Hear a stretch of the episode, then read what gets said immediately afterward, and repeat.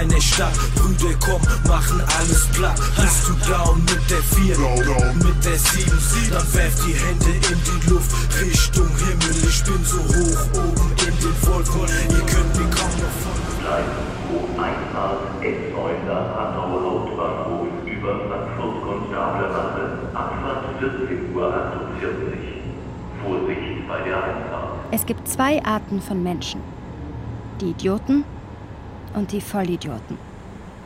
Friedrich ist keiner von beiden. Also ich bin halb halb. Halb Deutscher und halb das andere Land, aus dem meine Vorfahren kommen. Ich bin ganz, ganz. Ganz Deutschland und das andere Land, aus dem meine Vorfahren kommen. Halb, so musst du zugeben, ist ein negatives Wort. Ach was, das gebe ich doch nicht zu. Ganz kann man nicht zweimal sein. Es ist außerdem auch mathematisch bewiesen, dass zwei halbe ein Ganzes ergeben. Davon weiß ich nicht. Und außerdem reden wir nicht über eine Wissenschaft.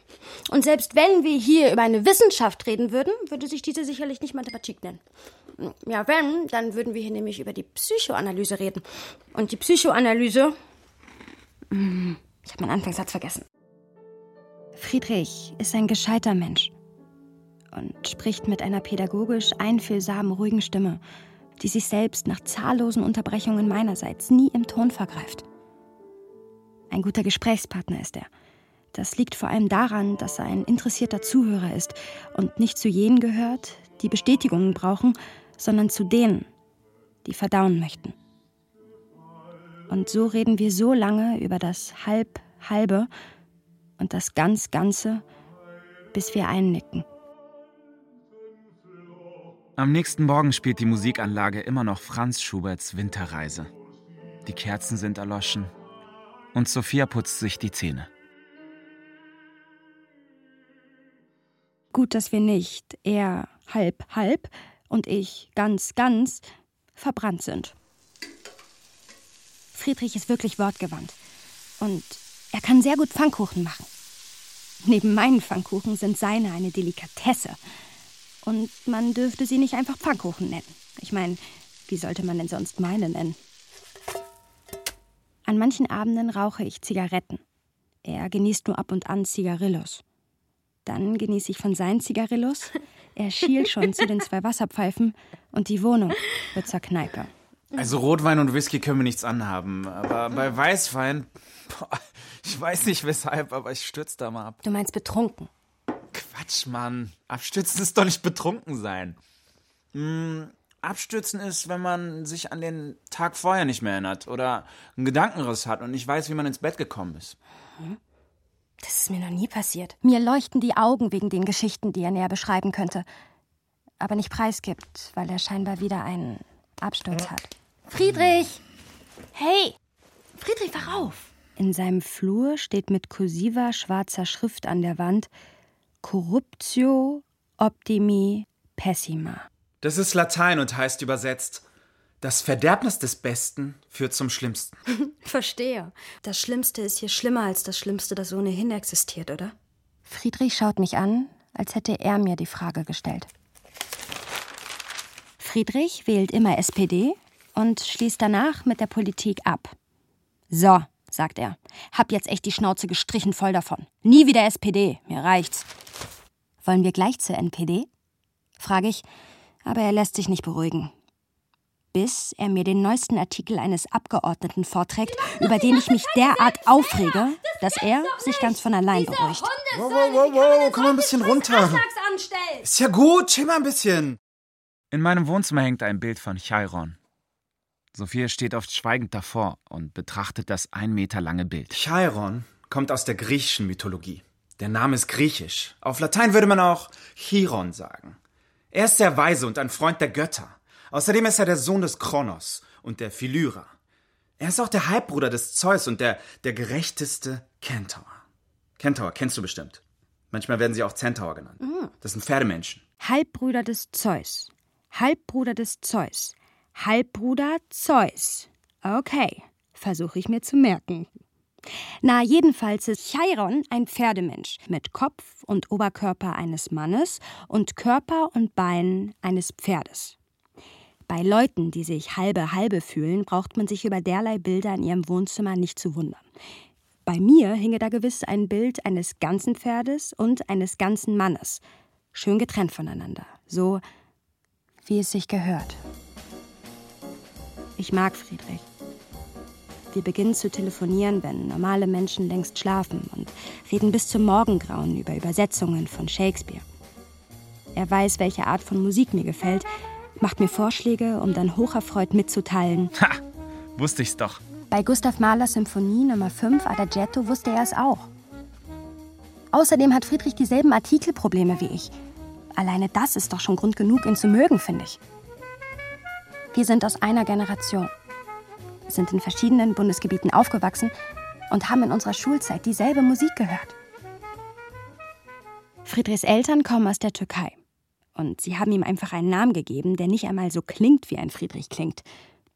Ich bin die Einzige, die ihn so nennt. Am Tag unseres Kennenlernens hatten wir nämlich beide ein Buch eines Dichters und Altphilologen in der Hand, der Friedrich heißt. Friedrich Nietzsche. Dass ich Friedrich Friedrich nenne, findet er in Ordnung. Das ist immerhin besser als Kevin, Justin oder Louis. Die Deutschen sind auch nicht mehr ganz ganz die, die sie mal waren.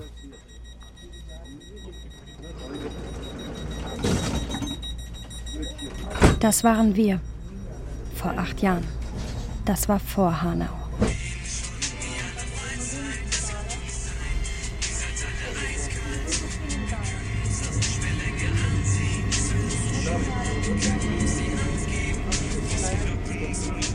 S9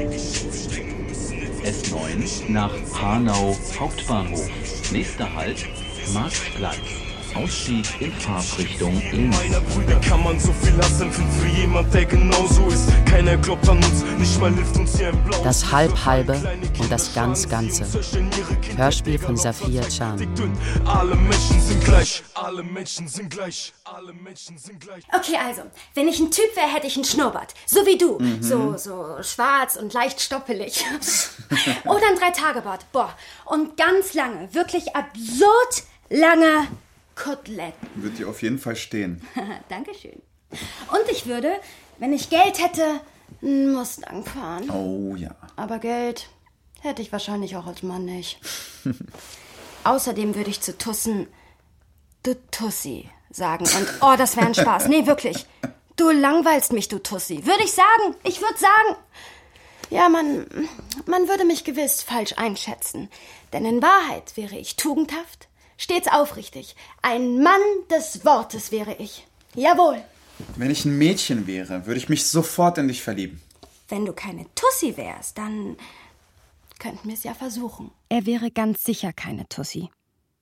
Wir vereinbaren, dass wir es in einem anderen Leben, wenn es denn so kommen sollte, miteinander versuchen werden.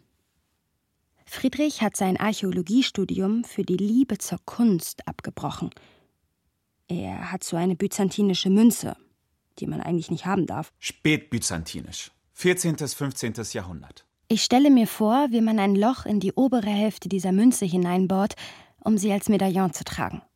Verwerfe aber den Gedanken, weil man in byzantinische Münzen natürlich keine Löcher bohrt. Die Geige, am liebsten eine Stradivari, in Kombination mit den vier Jahreszeiten von Vivaldi, finde er zutiefst anregend versucht es selbst aber mit einem Blasinstrument, das zu meinem Bedauern und zum Glück der Nachbarschaft kein Saxophon ist. Ich stelle mir trotzdem vor, wie er beim Saxophonspielen aussieht. Seine Freunde könnten mitmachen, denke ich mir. Oh ja, sie, sie hätten eine Band. Sie würden auf Tour gehen und in verruchten Bars auftreten. Scheiß auf einen Liebessong, yeah. Bei Gott, die sind alle gelogen, ohne Scham. Und am Ende kommt es, wie es kommt. Bei mir gibt's nur Chaos, keine Liaison. Friedrich wechselt so oft die Wohnung, dass ich ihn immer wieder danach fragen muss, wo er wohnt, bevor ich ihn spontan besuche. Er benutzt keinen Klingelton. Klingeltöne passen nicht zu Friedrich. Das wäre zu durchschnittlich. Sein Handy ist immer auf Vibration.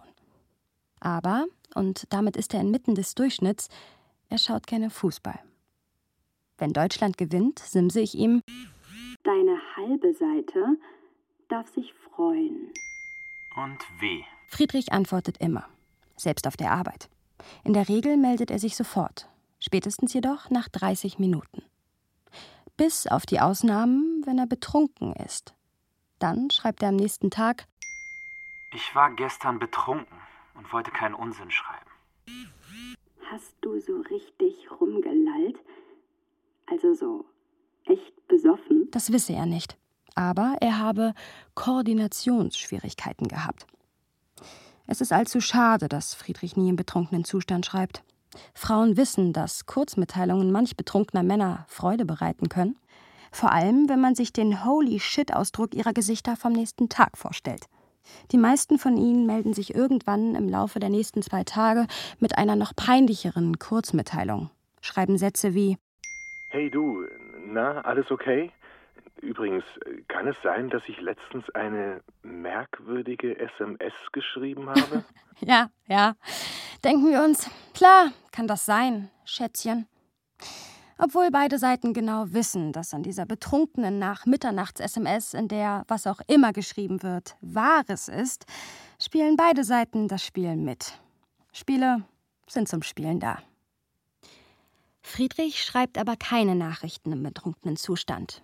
Er sagt, er wolle seinen Alkoholkonsum reduzieren. Boah, betrunken sein macht echt keinen Spaß mehr. Es muss eine Veränderung her. Was gibt's da noch? Kokain? Koks? nee, Koks nehme ich nicht. Na, was denn zum Beispiel Neues anderes? Mit Veränderung meine ich, aufgrund von erlangter Reife meinen Alkoholkonsum drastisch zu reduzieren. Nicht auf andere Drogen umzusteigen. Das klingt exotisch. Alkoholfrei und exotisch? Klar. Oder warst du nie abends mit Freunden unterwegs und hast dir bloß ein Wasser bestellt? Ich meine, selbst wenn man sich mal eine Cola bestellt, wirft das immer wieder Fragen auf. Probier's mal aus. Wasser interessiert ihn aber nicht. Den ganzen Tag unterbricht er sämtliche Gespräche und kommt immer wieder auf das nicht vorhandene Kokain zu sprechen. Also um auf das Thema zurückzukommen. Kommt er unentwegt auf das Thema zurück. Kokain ist eine schlimme Angelegenheit. Ich kannte einige, die komplett fertig waren mit der Welt. Und obendrein ist das Zeug nicht günstig. Und überhaupt. Wirft er ein anderes Mal ein. Ist das Abhängigkeitspotenzial dieser Droge nicht zu unterschätzen. Die Euphorie, also die Arbeitsfähigkeit und die Lebenskraft, die sie vermittelt, ist von extrem kurzer Dauer. Meine Güte, Mr. Freud, mir reicht's langsam mit diesem Kokain. Wie oft soll ich dir noch sagen, dass ich das nur so dahingesagt habe? Du glaubst doch nicht wohl im Ernst, dass das ernst war. Was hältst du überhaupt von mir? Das ist schon gut, beruhig dich doch wieder. Das war doch echt nicht so gemeint. Hey, Tut mir leid, wenn ich dich verärgert habe. Aber was hat ein Freud damit zu tun? Er hat auch darüber geschrieben. Ich habe die rote Gesamtausgabe von Freud. Aber jetzt lenk nicht vom Thema ab. Ach, du machst mich so wütend. Deinetwegen habe ich vorhin mein Kaugummi verschluckt. Hier.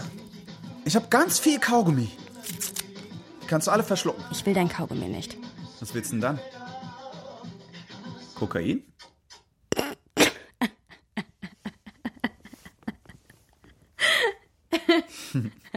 Jetzt geht er aus dem Wohnzimmer und kommt kurze Zeit später mit einem Spiegel zurück, den er wie ein Tablett auf einer Hand trägt.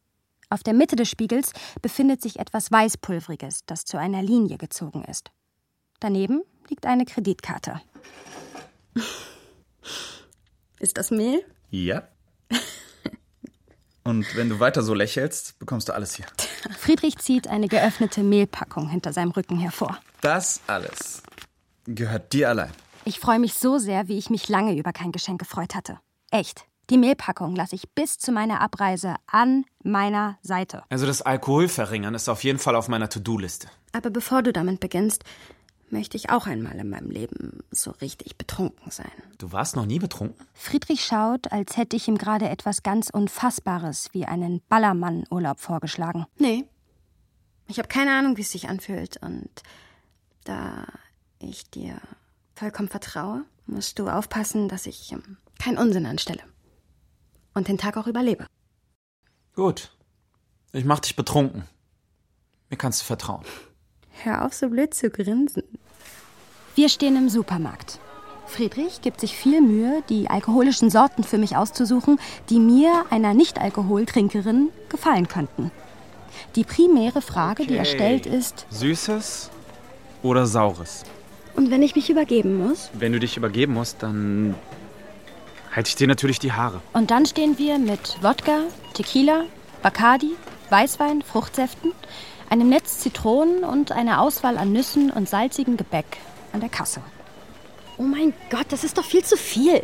Ja, ist schon klar. So viel brauchst du natürlich nicht, aber uns soll es heute an nichts fehlen.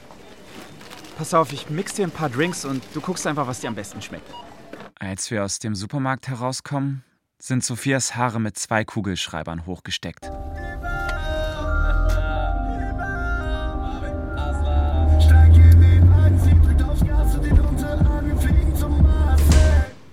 Friedrich wirft sich den schweren Rucksack über die Schulter. Er hebt die volle Supermarkttüte hoch und drückt mir eine Weißweinflasche in die Hand. Na sag mal, diese kannst du doch auch gleich mittragen. Darauf kommt es wohl auch nicht an. Doch, doch, doch. Auf diese Flasche kommt es sehr wohl an. Sonst wirst du dich nämlich schlecht fühlen. Friedrich sagt manchmal derart kluge Dinge in unerwarteten Momenten, dass ich eine Weile stocke. Er selbst aber verhält sich so wie jemand, der gerade über das Wetter gesprochen hat und ist gedanklich schon an der nächsten Kreuzung abgebogen. Manchmal sagt er sogar Worte, dass ich denke, sterbt am besten. Beide, jetzt sofort und löst euren Deal ein. Obwohl, denke ich mir dann, bei deinem Glück kommst du sicher wieder als Frau auf die Welt. Ach was, spinne ich den Gedanken fort. Bei deinem Glück kommt ihr beide als heterosexuelle Frauen auf die Welt. Und ich spreche den Restgedanken laut aus. Quatsch, du bist sicher eine Kakerlake. So ein Kakerläkchen, so ein Gregor Samsa bist du sicher. Okay. Verdammt. Habe ich das gerade laut gesagt? Ja, hast du. Das kann ja heute noch lustig werden. Auf dem Couchtisch liegt die letzte Ausgabe der Varlük, der türkischen Literaturzeitschrift, die seit 1933 in Istanbul herausgegeben wird, und zwei deutsche Literaturzeitschriften, der Berliner Freitext und die Horen. Daneben liegen eine Rap-CD und einige von Friedrich ausgesuchte Filme. Adams Äpfel, Sterben für Anfänger, The Big Lebowski, Der Pate 1, 2 und 3 und Angst essen Seele auf. Drei Stunden später schiebt Friedrich sein Glas sachte in meine Richtung. Also schau mal. Siehst du dieses Glas hier?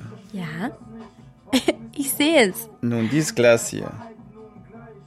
Siehst du es? ja. Also dieses Glas hier kannst du halb leer sehen oder halb voll.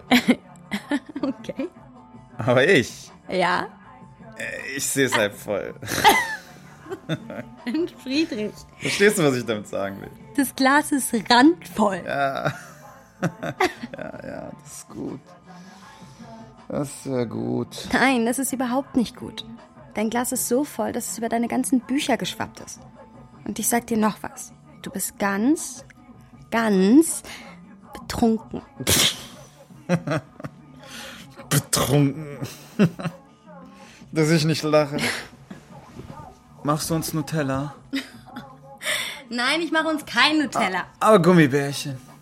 Du kannst doch Gummibärchen machen, oder? Gummibärchen mache ich uns ein anderes Mal. Ich kann es mir gerade noch verkneifen, ihn nicht danach zu fragen, ob ich ihm rote Gummibärchen machen soll oder doch lieber grüne. Ich mache uns türkischen Kaffee, damit du nüchtern wirst. Es gibt keine zwei Espressotassen vom gleichen Modell in seiner Wohnung. Selbst die Espresso-Untertassen sind unterschiedlich. Es ist, als hätte Friedrich 30 verschiedene Service gekauft, um von jedem jeweils nur einen Teller oder eine Tasse zu behalten. Nicht einmal das Besteck ist zweimal in gleicher Ausführung da. Wieso das so ist, weiß ich nicht. Ich weiß nur, dass ganz gleich, was man anfasst, alles sauber ist. Und mir gefällt die bunte Mischung, die man vorfindet, wenn man den Küchenschrank öffnet. Seine Wohnung hat ein sauberes Chaos, das eine logische Ordnung hat, was wiederum zum Wohlfühlgefühl in der Wohnung beiträgt.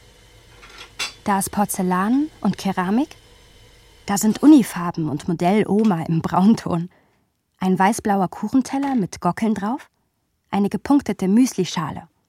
Blau-grau ist da, rot, safrangelb, weiß mit Blümchen, Rosé mit Blümchen, Rosé ohne Blümchen, Silber mit Goldrand, Grau, Schwarz, Schwarz-Weiß und ein neongrüner Plastikteller. Als ich das erste Mal in Friedrichs Küche trat, ertappte ich mich dabei, wie ich vor dem geöffneten Küchenschrank versuchte, zwei Artikel vom gleichen Produkt zu finden. Ganz so, als würde ich Memory mit Friedrichs Küche spielen. Wir trinken den türkischen Mokka aus. Friedrich hält die Espressotasse viel zu nah an sein Gesicht. Und schaut hinein. Also ich bin die Arjin und bin 24 Jahre alt, komme aus Hanau-Kesselstadt schon mein Leben lang. Also seit 24 Jahren lebe ich dort. Sag mal, kannst du Kaffeesatz lesen? Na, so schwer ist es doch nicht. Hm, du musst dir den Kaffeesatz ja bloß wie Wolken vorstellen. Die Menschen können Figuren in den Wolken sehen? Ja, klar. Wow. Kannst du das nicht? Wenn du irgendwann wieder nüchtern bist, dann bringe ich dir Kaffeesatzlesen bei. Kaffee. Hm, das dauert wohl noch. Also, Kaffeesatzlesen Lektion 1. Wir müssen in die Wolken schauen und sagen, was wir in ihnen erkennen. Hm. Okay. Hm. Da. Wo? Da, da, da. Ja? Ah, nee, doch nicht. Das ist ja wirklich unfassbar. Die Wolken sehen aus wie Wolken. Ey, wach auf! Wach auf! Mir ist langweilig. Friedrich hat neuerdings eine Aushilfstätigkeit in einer deutschen Kneipe, deren Klientel mit Vorliebe betrunkene Fußballfans sind. Seine Arbeit besteht im Bierzapfen und Servieren. Dreimal die Woche ist er dort. Wie? So richtig urdeutsche Kneipe? Boah, das muss hart sein. Können die Deutsch? Ja, manchmal läuft auch Schlagermusik. So Wolle Petri und so. das ist Wahnsinn. Tja, was man nicht alles aus Liebe zur Kunst tut. Letzten Sommer habe ich Autos bei einer Autovermietungsfirma aufgetankt. Ich erzähle ihm von der Zeit, als ich früh morgens, wenn alle Läden noch geschlossen waren, Brote in einem Supermarkt einsortierte, wofür ich eine Stunde mit Bus und Bahn für die Hinfahrt brauchte. Offenbach-Kaiserlei. Ledermuseum. Mhm. Marktplatz. Erzähle, dass die frischen Brote immer hinten liegen mussten, damit zuerst die vom Vortag verkauft wurden. Dass die Rentner als erste Kunden schon vor dem Supermarkt standen, bevor er geöffnet hatte. Dass das Brot so sagenhaft verlockend roch, dass selbst ich, eine, die morgens nie frühstückt, dem Duft nachgab.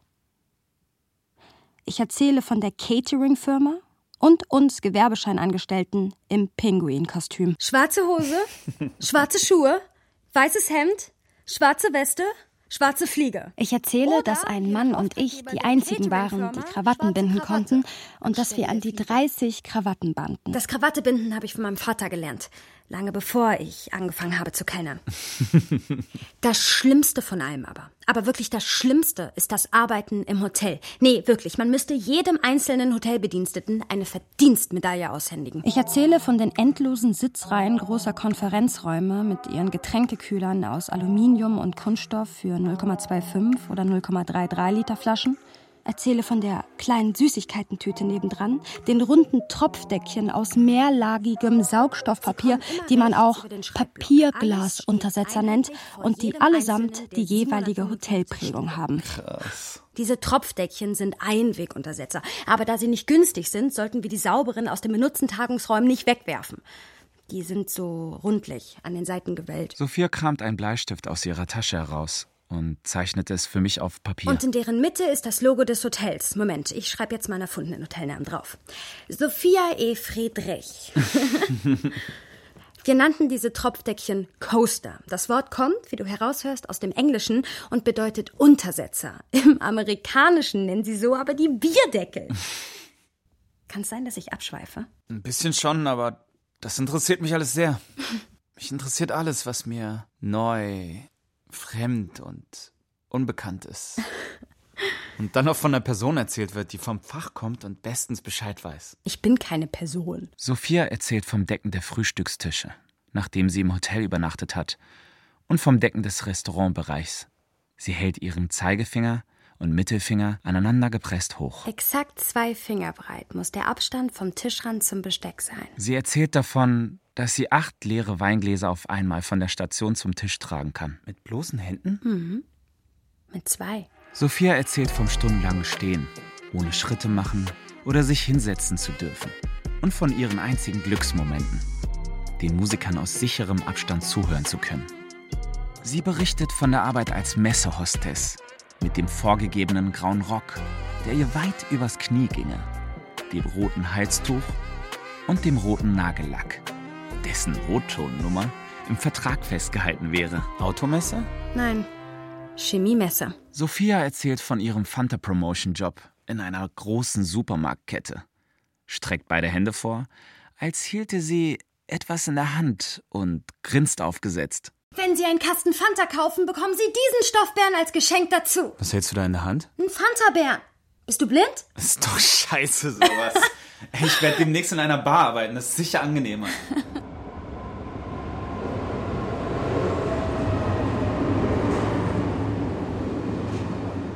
Mein Name ist Said Idris Hashemi, bin in Hanau-Kesselstadt geboren.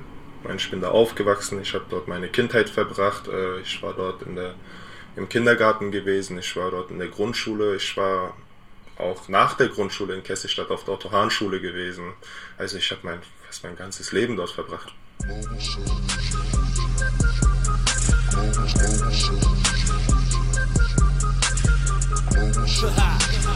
Was geht,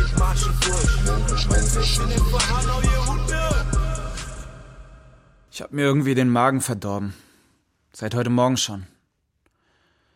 Ich verdächtige die Milch. Du verdächtigst die Milch? Ja, ich glaube, sie war schlecht. Ich trinke den ganzen Tag Fenchel und Hagebuttentee und kuschle mit meiner Wärmflasche. Komisch. Ich kenne nur Leute mit Alkoholvergiftung. Lass die Finger von Milchprodukten. okay. Die kommenden drei Tage hat Friedrich Magenschmerzen, trinkt Fencheltee, der ihn der Geschmack an Raki erinnere, und schaut Fernsehen. Was ist das für eine Bonhoeffer Kreisgeschichte, über die du dich gestern aufgeregt hast? Nicht Bonhoeffer. Bödecker Kreis. Friedrich Bödecker Kreis. Hey, ich bin Friedrich. ja, du bist Friedrich. Ich erzähl's dir ein anderes Mal. Trink dein Raki. Friedrich hat mir um 4.30 Uhr eine Mitteilung geschickt. Lass die Finger von Koks. Ich hab mal Pilze probiert. Lass auch besser die Finger davon. Ich mag Friedrich. Antworte aber nicht. Am nächsten Tag schickt er mir eine Bildnachricht auf mein Handy. Was siehst du in dieser Wolke? Ich sehe einen Schlumpf, der den Mittelfinger zeigt. Ich vergrößere das Foto, sehe keinen Schlumpf, lächle, aber antworte wieder nicht. Gegen Abend schreibt er wieder. Jetzt sehe ich auf demselben Foto einen Dreimaster. Ein Schiff. Was siehst du? Was er wirklich sagt, ist zwischen den Zeilen. Dort steht: Sei nicht sauer. Das macht mich unglücklich. Antworte doch endlich mit irgendwas, sonst mache ich mir so viele Gedanken. Und hinter seiner Nachricht ist ein Schmollsmiley. Vergiss die Wolke. Wann sehen wir uns wieder? Ich muss am Wochenende arbeiten und habe paar zukunftstechnische Dinge zu klären. Ich erwarte dich spätestens am Montag in zwei Wochen. Ich fahre einfach am nächsten Tag mit einer Fahrgemeinschaft zu Friedrich. Steig in den Wagen, sie drückt aufs Gas und den Hunde an, wir fliegen zum Mars, ey. Hab genug da, Baby, mach dir keinen Kopf, doch ein anderer ran. Ich brauch noch Eis, die Pfirsich umladen, ein Patient Spirit ohne Zusatz, ey. Die Kunst hat uns zusammengeführt. Worüber hätten wir sonst reden sollen? Damals vor drei Jahren? Oder waren es vier? Vor vier Jahren. Naja, über Sternzeichen hätten wir schon reden können. Können wir nachholen. Ich strecke Sophia die Hand entgegen. Freut mich, dich kennenzulernen. Skorpion. Ganz meinerseits. Löwen. Ich darf Fragen stellen und wir holen nach. Friedrich hat Blutgruppe AB positiv. Sein Browser ist Opera. Mozilla Firefox reiche ich ihm erneut die Hand. Er isst Popcorn mit Zucker. Falafel in Fladenbrot mag er nicht. Die Falafel gehören auf den Teller. Fischgerichte, gesteht er, möge er sehr. Ja, auch die, bei denen man eindeutig erkennt, dass es sich um einen Fisch handelt. Und ja, auch mit Fischaugen, die Fische. Er habe Höhenangst. Da werde ihm ganz komisch. Er hasse es, wenn sich Menschen über Geländer beugen. Und er hat einen jüngeren Bruder. Tee und Kaffee trinke er stets ohne Zucker. Kaffee mit Sojamilch und Mokka mit einem Stück Würfelzucker. Früher, als er Existenzialist war, trugen seine Freunde und er immer nur schwarz. Jetzt ist seine Lieblingsfarbe blau. Wenn er auf eine einsame Insel geht, sind die drei Dinge, die er nicht mitnimmt, Milch, Dosenöffner und Ladegerät fürs Handy. Moment mal. Wie sollen wir denn telefonieren ohne Ladegerät? Es gibt doch keine Steckdosen auf einer einsamen Insel. Ja, das ist logisch. Ich würde Dostojewski, Tolstoi und Puschkin mitnehmen. Nein, ich verbiete dir Dostojewski, Tolstoi und Puschkin. Du bist schon von Kopf bis Fuß Dostojewski, Tolstoi und Puschkin. Wie oft willst du sie denn noch lesen? Aber wie soll ich denn sonst die Zeit totschlagen? Du kannst mir Briefe schreiben. Ja, mach ich. Jetzt geht sie ins Badezimmer und tuscht sich die Wimpern oder so. Eine Steckdose gibt es auf der einsamen Insel nicht. Aber ein Briefkasten schon, oder was? Flaschenpost, meine Liebe, Flaschenpost. Na dann pass auf, dass du deine Post auch so abwirfst, dass sie mich am Rheinufer findet. Das habe ich gehört. Oh, Mann, hast du mich erschreckt. Ich hasse es, wenn man mir beim Schminken zusieht. Geh raus. Vier Tage danach erhalte ich Post von Friedrich. Im Paket ist die Flasche, die ich vom Supermarkt zu seiner Wohnung trug, bevor ich ihn betrunken machte. Zuerst ziehe ich den Korken heraus, danach mühsam mit der Pinzette das eingerollte Papier. Auf dem Papier steht Es ist total langweilig ohne Dostojewski, Tolstoi und Puschkin auf der Insel. PS? Rhein, Main, Neckar, Schwarzmeer? Ich finde dich überall. Ich ziehe Dostojewskis Der Idiot aus dem Bücherregal und verschicke es am selben Tag.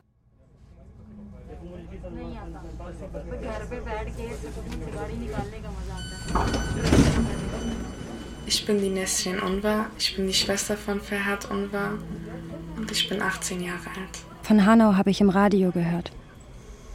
Ausgerechnet. Ich höre doch sonst kein Radio. Nesrins Stimme und die der anderen habe ich dann in einem Podcast gehört. Der letzte Tag hieß der. Aber das war später. Viel später. Diese Mütze hatte er immer an, jeden Tag. Und sein bester Freund Carlos hat mir gesagt, dass ich mal eine neue Mütze für ihn kaufen soll, weil er die jeden Tag anhatte. Aber das war so, das war seine Mütze. Aber das war so. Das war seine Mütze. Nächster Halt, Offenbach Ost. Next stop, Offenbach Ost. Friedrichs bester Freund hat sich mit 22 Jahren das Leben genommen. Er hat sich von der Rheinbrücke hinuntergestürzt. Er habe Romane und Kurzgeschichten geschrieben. Er wäre ein guter Schriftsteller geworden, sagt Friedrich. Jetzt liegt er auf dem Duisburger Hauptfriedhof, hat zwei Abschiedsbriefe an die Familie hinterlassen, einen an die Eltern und einen an den Bruder. In Friedrichs Clique waren damals alle entweder Existenzialisten oder Nihilisten und Misanthropen. Ein Misanthrop ist ein Menschenverachter, klärt er mich auf, ohne dass ich nachfrage. Schopenhauer übrigens habe ein misanthropisches Menschenbild gehabt, ergänzt er. Im Brief an seinen Bruder habe Mert geschrieben, man solle auf Friedrich Acht geben. Er sei selbstmordgefährdet. Dieser Idiot bringt sich um, aber sorgt sich um mich. Danach waren Gerüchte im Umlauf, dass die Jungs Satanisten seien, weil sie immer schwarz trugen. Friedrich sagt, er sei in der Türkei gewesen, als Mert sich umbrachte. Der Penner hat das gut geplant sagt er. Er geht manchmal an Merz Grab. Es ist unüblich, dass ein Türke, zumal für damalige Verhältnisse, in Deutschland begraben liegt.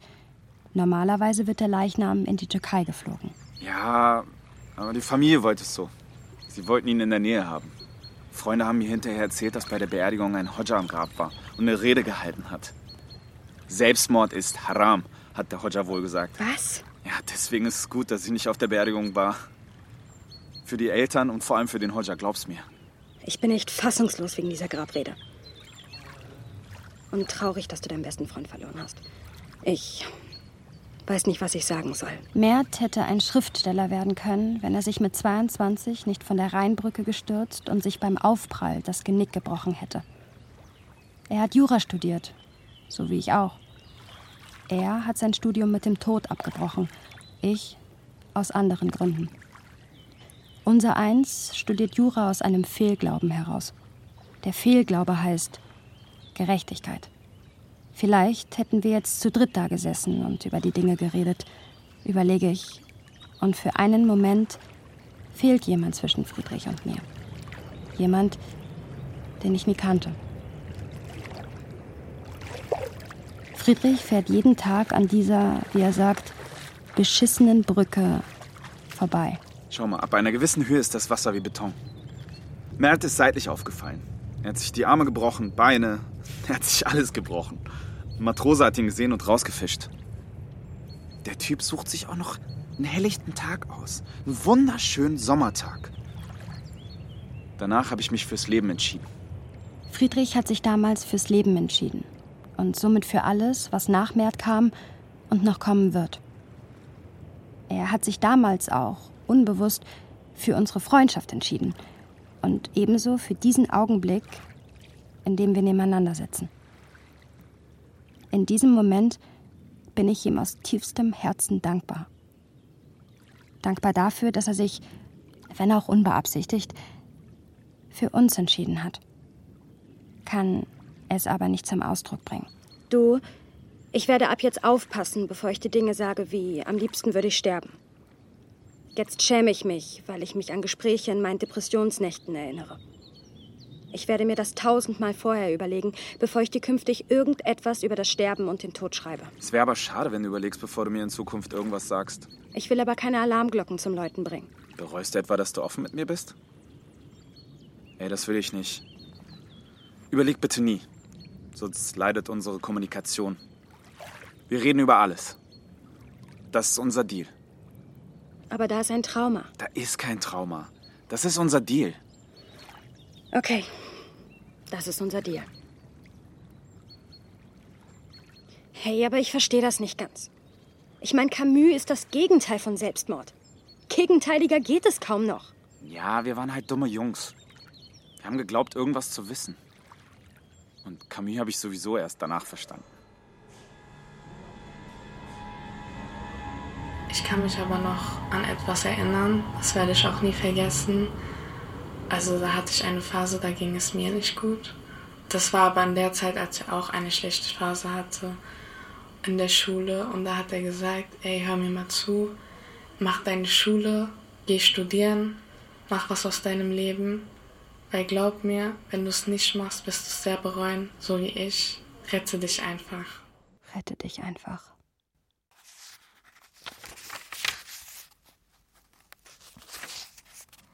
Was liest du da eigentlich?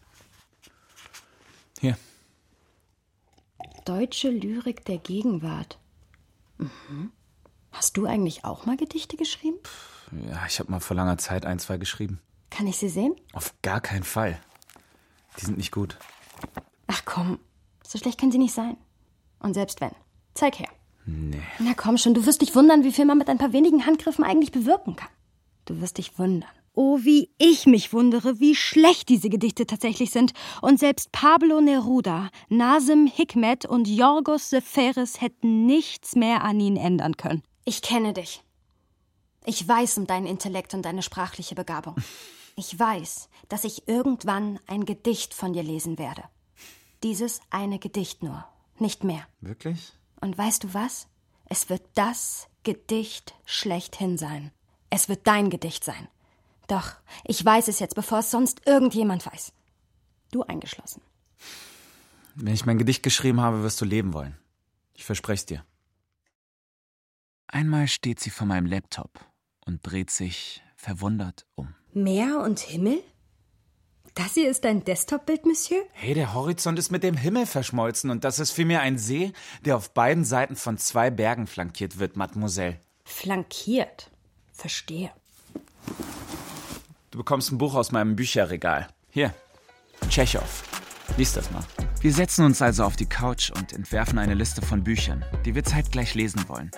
Der Schwerpunkt liegt auf Dramen. Wir beginnen die Liste mit uns bekannten Werken, die wir lasen, bevor wir uns kennenlernten, und sind beide der Auffassung, dass gute Werke nach einer gewissen Weile unbedingt erneut gelesen werden müssen, da sich die Weltanschauung und Haltung eines Menschen inklusive des Verständnisvermögens im Laufe der Zeit verändert oder sich doch zumindest in eine neue Richtung verschiebt. Überdies wollen wir über Literatur reden und es redet sich besser über frisch gelesene Werke. Ich tippe meine Liste in mein Handy ein, er schreibt auf Papier. Geschlossene Gesellschaft. Sartre. Ja, unbedingt. Zweitens, Warten auf Godot. Samuel Beckett. Das hätte ich auch vorgeschlagen. Drittens, Camus. Das Missverständnis? Nein, Caligula als erstes. Wir halten fest. Drittens, Caligula. Es gibt drei Absurde von Camus. Das erste ist das Drama Caligula. Das zweite ist der Essay Der Mythos des Sisyphos, der, wenn ich mich nicht irre, im selben Jahr erschien. Mhm. Und das dritte ist die Erzählung Der Fremde. Friedrich kennt all diese Werke. Ich habe ihm nur eine Begründung für meine Entscheidung gegeben. Nachdem Sophia Nordrhein-Westfalen verlassen hat, um wieder zu Hause anzukommen, arbeiten wir die Liste der Reihe nach ab. Wir benötigen mehr Zeit, als wir ursprünglich einplanten. Manche Werke lesen wir zeitgleich und unterhalten uns darüber. Wieder andere studieren wir regelrecht, halten uns lange an nur einem Satz auf und diskutieren. Manchmal komme ich mit dem Lesen nicht hinterher. Ein anderes Mal fehlt Sophia die Zeit.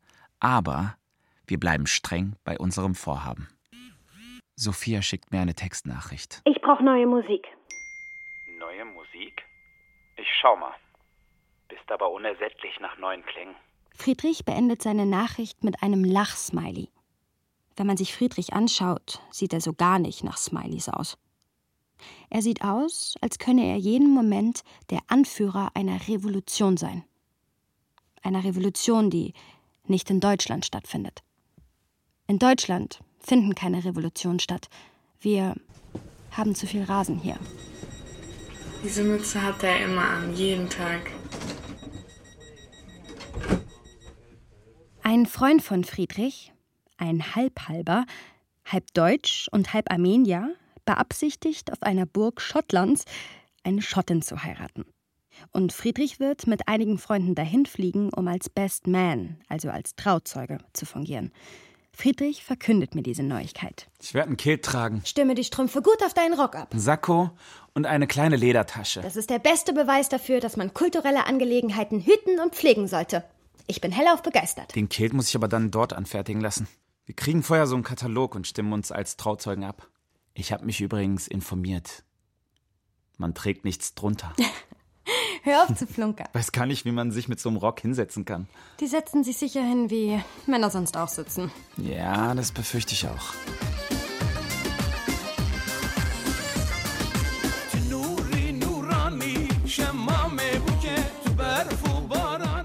Ich will Friedrich eigentlich in Ruhe lassen, halte es aber drei Stunden nach seinem Abflug schon nicht mehr aus und schicke ihm eine Nachricht.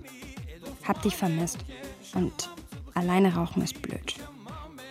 Eine Woche später erhalte ich Post aus Schottland. Im Päckchen ist eine Zigarettenpackung, worin sich wiederum ein kleingefalteter Zettel sowie eine zur Hälfte gerauchte Zigarette befinden. Auf dem Zettel steht Nichts ist unmöglich. Man muss nur wollen. Wirklich wollen. Das Päckchen stinkt unerträglich nach altem Nikotin, und doch ist darin die beste Zigarette, die ich je geraucht habe. Es gab schon mal eine letzte Warnung. Sie wird ignoriert in den letzten Jahren. Du sagst, meine Haut hat die falsche Farbe. Warum stört dich meine Haut, die ich trage? Die Philosophen, die Künstler und die Schriftsteller. Schriftsteller sind doch Künstler. Nicht selten auch Philosophen. Hm. Du bist alles. du bist alles. Du bist alles. Du bist alles? Das ist vielleicht der Satz. Welcher? Na, der Satz schlechthin. Ich meine, wenn man das einem Menschen sagt, mehr geht nicht. Welcher noch? Der Satz geh nicht. Oder bleibe. Einfach nur bleibe. Was ist mit Ich liebe dich? Ach, ich liebe dich ist viel zu überbewertet. Außerdem, ich liebe dich sagt man nicht. Ich liebe dich zeigt man. Spricht das deine deutsche oder deine türkische Seite? Meine Menschenseite. Und ich weiß, dass du weißt, dass es in der Liebe keine Seiten gibt. Es gibt kein Alter, keine Herkunft, keine Logik und auch keine Podiumsdiskussion. Und kein Unmöglich? In allem ist doch Liebe. Gott, wir müssen aufrichtig mit diesem Wort umgehen. Ohne Liebe funktioniert gar nichts. Ich meine, eine politische Haltung ist doch, ist doch ohne Liebe nichts wert. Die Liebe stärkt und sie schwächt uns. Aber sie sättigt uns eben auch und doch sind wir unersättlich. Sie macht uns, wenn man so will, menschlich. Ja, sie, sie vermenschlicht uns. Man muss sich nur darauf einlassen, sich hineinstürzen. Also, gibt es kein Unmöglich? Ich lese dir ein Gedicht von Nasim Hikmet vor. Aber ich habe das Original nicht dabei. Ich lese die Übersetzung. Hm. Von wem ist die Übersetzung? Von. Lass mich nachsehen. Safiya Jan. Lebt sie noch? Wer sich der Literatur verschrieben hat, stirbt doch nie. Also, ich bin Serpil Unvar, Mutter von Ferhat Unvar. Ich habe ja wirklich, wenn Ferhat in Kesselstadt ist, habe ich ja keine Angst gehabt, weil der ist ja in Kesselstadt. Entweder im Jud oder mit Freunden zusammen. Warum soll ich ja Angst haben? Der ist ja nicht in andere andere Stadt oder ist nicht in Gefahr oder äh, große Stadt, ne? Der ist in Kesselstadt, Sicherheit ist okay. Wie Kerem. Die Luft ist schwer wie Blei. Ich schrei, schrei, schrei, schreie. Rennt. Ich rufe auf, zu schmelzen, das Blei. Er sagt zu mir, du wirst mit deiner eigenen Stimme zu Asche werden, hey. Wie Kerem. Flamme für Flamme. Nöte gibt es viele. Lösungen keine. Die Ohren der Herzen sind taub. Die Luft ist schwer wie Blei. Ich sage zu ihm, dann werde ich halt zu Asche. Wie Kerm. Flamme für Flamme. Wenn ich nicht brenne, wenn du nicht brennst, wenn wir nicht brennen, wie soll die Dunkelheit dann zum Licht gelangen? Die Luft ist schwanger wie die Erde. Die Luft ist schwer wie Blei. Ich schrei, schrei, schrei, schreie, rennt. Ich rufe auf, zu schmelzen das Blei.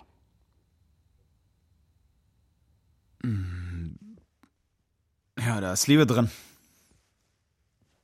Darauf müssen wir trinken. Sheriff? Nee, du lass mal. Du wirst so schnell betrunken.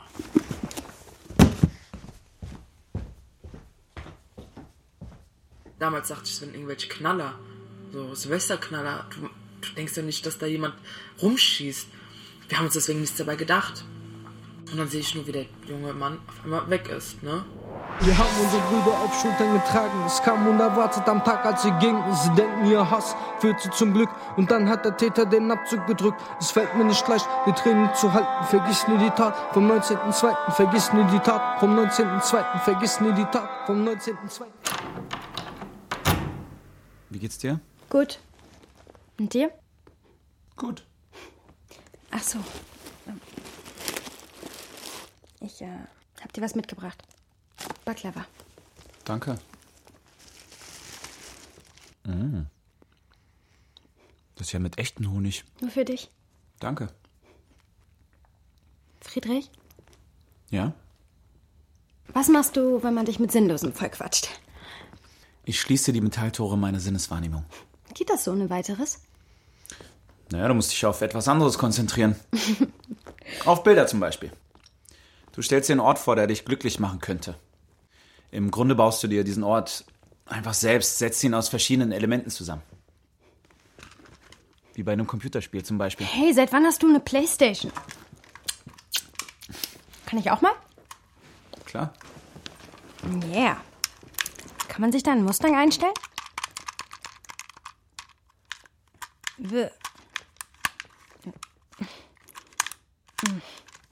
Hier bitte.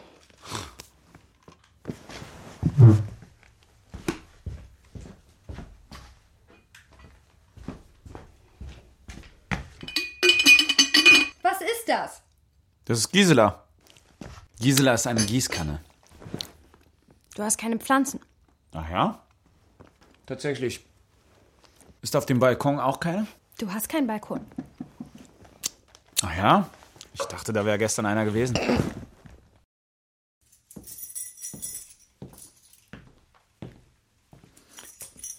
Hey, ich bin Paul. Hallo, Paul. Was habt ihr veranstaltet?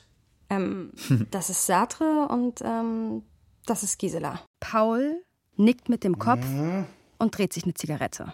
Bist du äh, Existenzialist oder? Maler und Streicher. Mehr sagt er nicht. Womöglich ist er ein Misanthrop. Ich verabschiede mich und gehe zum vereinbarten Mädchenabend mit befreundeten Mädels aus der Stadt. Als ich zurückkomme, ist Misanthrop Paul schon fort und Friedrich sichtlich froh, dass ich wieder zurück bin. Er umarmt mich zur Begrüßung. Hey, du bist aber früh zurück. Wie war euer Mädchenabend? Naja, sie ja. Sie haben mir den Rat gegeben, dass ich eine Liste machen soll. Auf die linke Seite der Liste soll ich all das Positive schreiben, was mit meinem Ex zu tun hat. Und auf der rechten Seite des Blattes soll ich alles aufzählen, was gegen ihn spricht. Äh, und hast du das gemacht? Die rechte Seite war ellenlang. Fast zwei Seiten lang. Und auf der linken Seite stand fast gar nichts. Dann ist die Lage doch klar. Schließ ab. Hast recht. Und was stand links? Ich liebe ihn.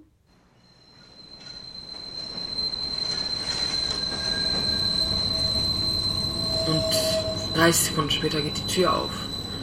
Und da war wirklich dieser grauenvolle, hässliche Mann an der Tür, stand da mit seiner Bomberjacke, hatte eine Mütze auf und ich bin einfach nur aufgestanden von meinem Sitz, hab meine Schwester angeguckt, sie lag auf dem Boden hab ihn anguckt, hab seine Waffe angeguckt und hab einfach gesehen, wie es funkelt. Dass er gerade schießt. Ich habe aber nichts gehört. Er hat sich nicht bewegt vom Fleck. Er hat einfach nur um sich wild herumgeschossen. Erst als er gegangen ist von der Tür, habe ich mich fortbewegt von der Stelle. Also ich war eigentlich die ganze Zeit in der Schusslinie, weil ich stand auch direkt hinter dem Mann, der ermordet wurde an diesem Tag, von dem, also der Besitzer. Als ich dann gesehen habe, dass er wieder weggerannt ist, bin ich nach links, das weiß ich noch, Richtung Spieltisch. Und da hat ein Junge, den ich aus der Schule kannte, die Tür zugehalten und hat gesagt, hier ist jemand tot. Und ich wusste das schon, weil ich gesehen habe, wie es ihn getroffen hat. Aber als er das nochmal bestätigt hat, war das für mich, ich weiß noch genau, was für eine Gänsehaut ich hatte, aber voller Schmerz. Es war so richtig Gänsehaut mit Schmerz auf, mein, auf meinem Rücken. Jetzt sagt mir, wo wart ihr, als sie kamen, sie von uns nahmen?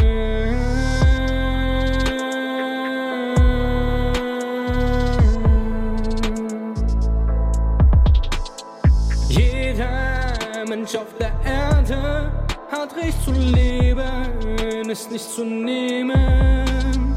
Gökhan, Sedat, Nessa.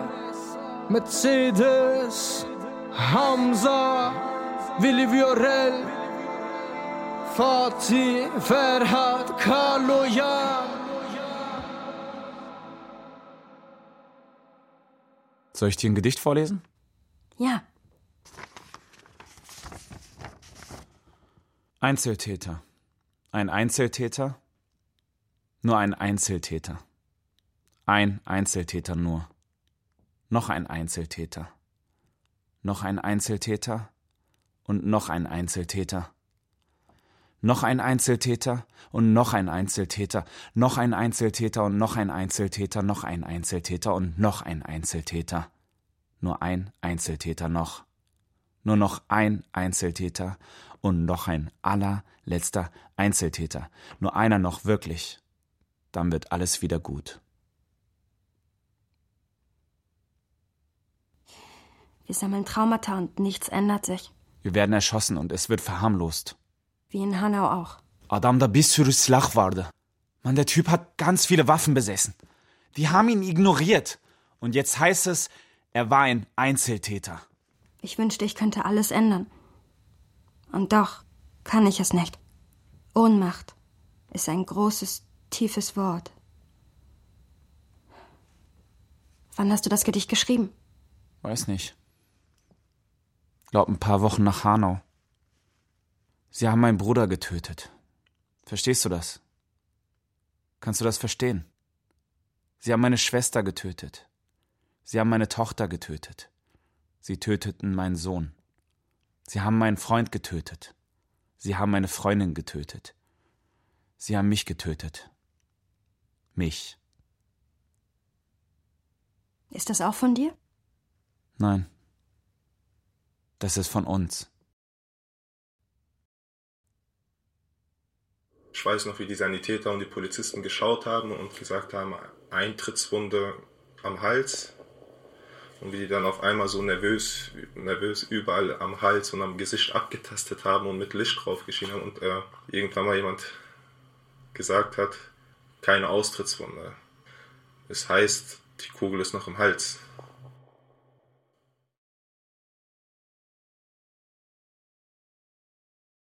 Das Halb-Halbe und das Ganz-Ganze. Hörspiel von Safir Can. Mit Christine Alia Hunold als Sophia und Murat Dikenji als Friedrich.